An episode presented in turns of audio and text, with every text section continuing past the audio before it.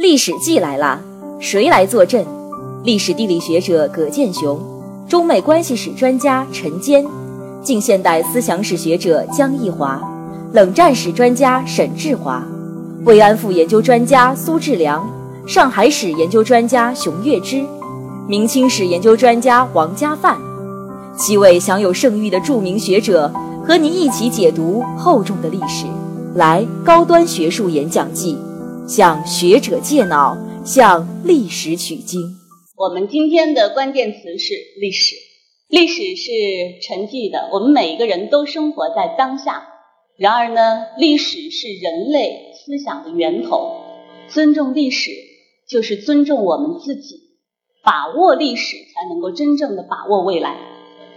呃，各位新老听友们，欢迎大家来到我们报业大厦。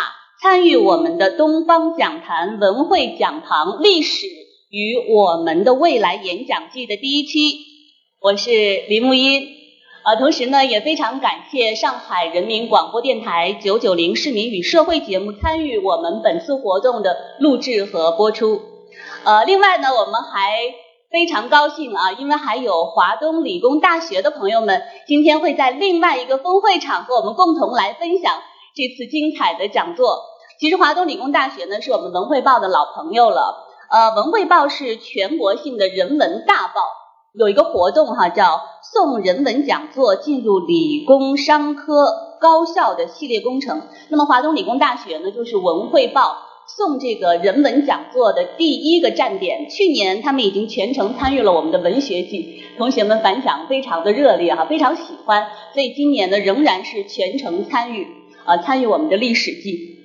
今天除了我们在主会场的朋友们之外啊，我们两个会场加在一起，听众人数会达到六百五十人。啊，这是一个非常让人高兴的哈，有这么多的朋友关心和呃对我们的人文的话题非常的热爱。我们今天要聆听的是一位大师的讲座，葛剑雄教授。我们接下来就把葛老师请上台，向大家打个招呼。葛老师是复旦大学教授，全国政协常委，我们都非常熟悉。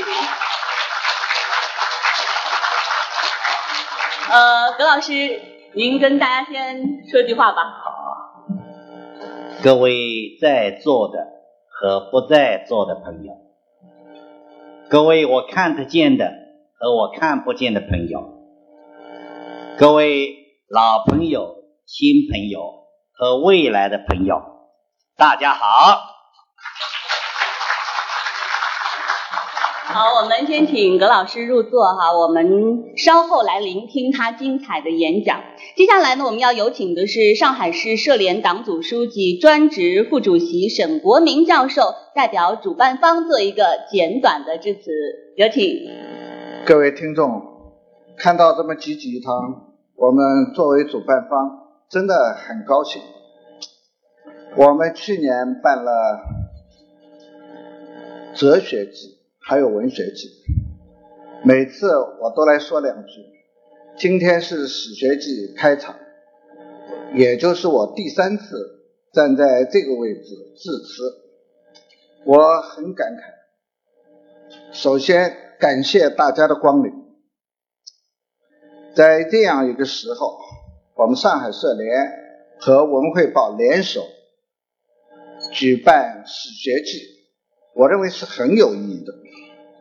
我们这次历史季的全称是叫“东方讲坛文汇讲堂：历史与我们的未来”。回首历史，展望未来，我们站在这个时间节点上，实际上。是有很多思考的。我们非常希望听众和演讲者形成互动。我们希望通过这种形式，我们让好的思想得到更广泛的传播。大家通过这些演讲，能够领悟一些东西，能够找到自己合适的位置。举办哲学季、文学季和历史学季的演讲，我们东方讲坛也获得了发展的机会。我们本来是两万场东方讲坛的这个场次，由于这两季，使我们迅速的达到了两万五千场。文汇讲堂也是从六十九期迅速的提高到了八十八期。我们希望以这种方式推动先进文化的传播，使学者和广大听众建立更紧密的联系。中国现代史上有几位撰写通史的大家，比如钱穆，比如吕思敏，还有马克思主义史学家范文澜先生，他们都是在。战争年代奋笔疾书，今天读来依然包含着冷静中的忧国忧民。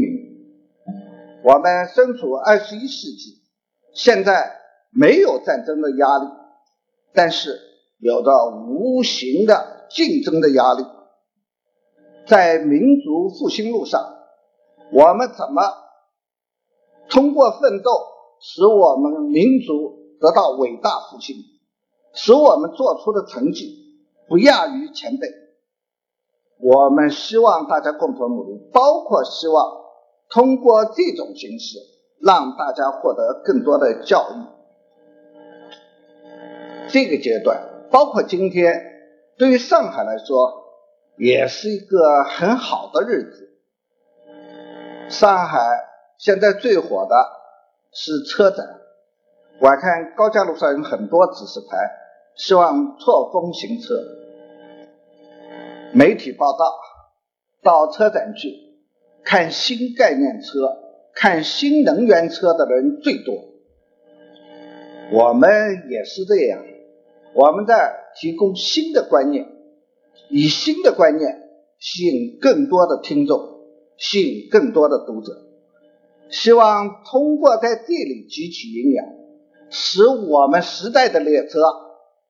开得更远，速度更快。如果我们两家联手举办的这个讲坛能够起到这样的作用，那么我们将是非常满足的。我就说这些，应该让更多的时间给葛老师说。谢谢大家，感谢各位，很刚才费每个人都费了那么多时间。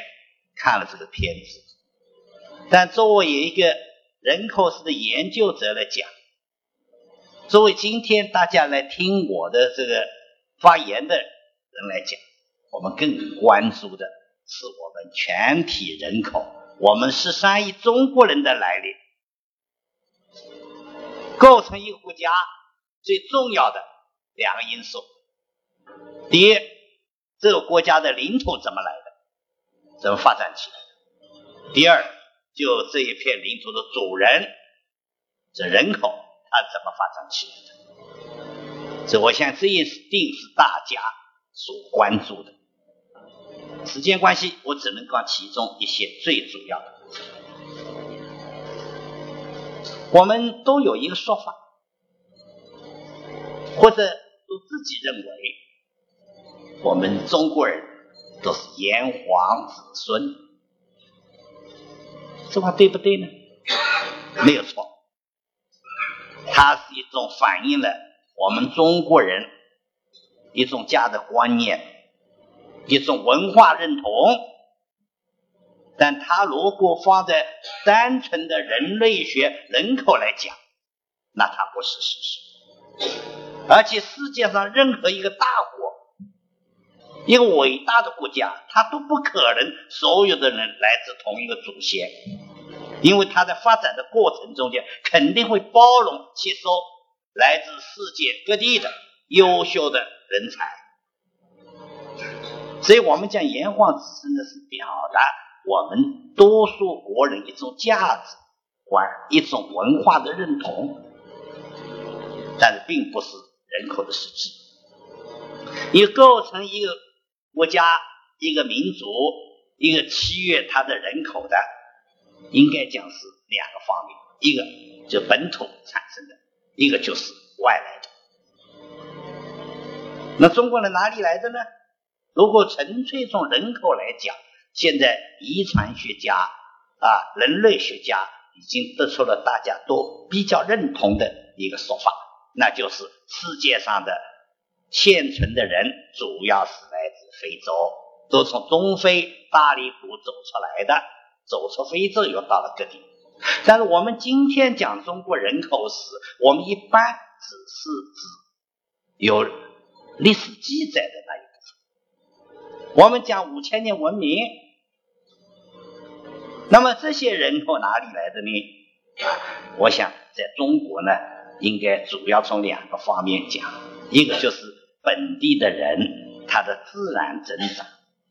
是本地人口长期出生、死亡最后形成的结果，但是还有另一部分人呢，我们叫他这种机械的增长，那就是外地的人口迁入或者本地人口迁出的结果。一个国家是如此，一个地方也是如此。比如我们上海人，对吧？今天严格意义上海人，如果你别说上海本地出生。本地死这个人口死亡的结果，那我看越来越少。你看，因为我们最近上海这个呃二十来年这个人口都是负增长的，但是它还有一部分呢是外地人口迁入，当然还有本地人口迁出，是这样综合的结果。那我们国家这个十三亿人的方面，当然以本土人口的增出生死亡产生的结果为主，但究竟有多少比例呢？大概现在都算不清楚，因为历史上这个过程太复杂了。那么有人口迁出有没有呢？当然有，在我们中国这片土地上，整体迁出的民族并不多。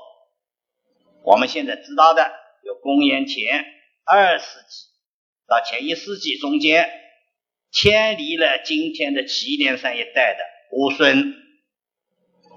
肉孜，有的又念月孜，这些一般的整体迁出并不多。那么迁到哪里去呢？特别到了近代，所以从中国历史上到近代迁到呢比较我们明确的气象的，比如古代迁到日本，迁到朝鲜，迁到越南，特别是朝鲜和越南。它曾经是中国，比如说汉朝的时候、唐朝的时候它的一部分，所以当时是国内的迁移。那么今天来讲呢，就迁到了境外了。还有一般从公元四五六世纪以后，那么有不少人迁到了东南亚啊，到了近代呢，更有迁到欧洲的、美洲的、大洋洲的。特别改革开放以来，我们现在可以说在世界上的。华人、华裔，绝大多数都是近代迁出去的，啊，有的呢是临时出去的，但有的呢在法律上已经成为移民了，因为他们进入了外国境。但与此同时呢，有很多人迁入今天中国这片。我们历史上有不少曾经成为中国中原地区啊很大的威胁。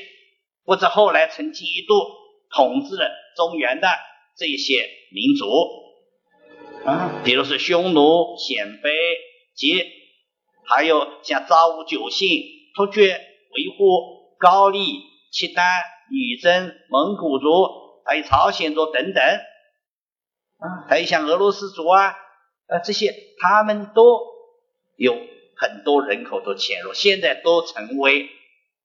中华民族的一员，而且有些呢已经不再以他们本民族的身份存在。比如说匈奴，匈奴我们现在中国没有哪一个人，我们确定他的族这个是匈奴族的，但是匈奴的很多人已经融合到汉族或者其他民族，有的呢他们已经跟汉族通婚，并且呢就是成为。汉族的共同的祖先了啊！比如我们都知道，这个汉朝有一位非常有名的啊，这个也可以说汉朝的外交官啊，一位很忠诚的汉朝的官员苏武。苏武曾经被匈奴扣留了。十多年的时间，最后他回到汉朝，但他很不幸，回到汉朝不久，他的儿子、孙子涉及到谋反的罪，那么在当时呢，全家都要被杀的，他是作为例外得到皇帝的宽大，还是继续保持了他的官职和地位，但是他没有后代了。皇帝很关心，就问他：“你在匈奴有没有生孩子啊？”他说：“有啊，他在匈奴期间娶了匈奴的太太，生了两个儿子。”那么皇帝就破例同意：“好，你把儿子接过来，继承你的爵位。”所以实际上，苏武从第二代开始，他已经是汉人跟匈奴人的友谊的结晶。这样例子很多啊。又比如说，我们在唐朝的诗人白居易，他这个姓白不是中国传统下的姓，而是从今天费尔干纳盆地，就是哈萨克斯坦或者吉尔吉斯那一带的。有九个小国，唐朝称它为昭武九姓。这个昭武九姓呢，他们有很多人是到中原来做生意的，或者是就迁到中原来就不回去了。那么他从一个其中一个白国迁来的人就姓了白，就有了白居易。实际上每一个族都可以挤出几个名人来，所以中国历史上面就不断的吸收。在周边的少数民以境外的人，那么中国有一个汉族的有一个非常好的传统，只要他接受本民族的文化，那么就承认他是本民族的人，啊，不再像有些国家一定要强调他是同一个血统，或者追查他是不同一血统，所以只有这样呢，才形成了我们有今天有五十六个民族的这样一个。大家庭，所以这个中国应该讲历史上迁入的人也是不少的，但迁入的人呢，往往就融合到汉族中间去了。不知道您是第几次听葛剑雄教授演讲？他在公共事务中的感言是出了名的。那么这次你感受到的是他做学问的扎实。原来。我们祁连山一带的乌孙月支家族是今天朝鲜越南的祖先。原来苏武不仅在匈奴牧羊，原来白居易不姓白。这一节葛剑雄告诉大家，中国人不都是炎黄子孙。下一节呢，他用很大的篇幅告诉你，中国古代人口增长为何那么低。有学术考证的故事更好听哦。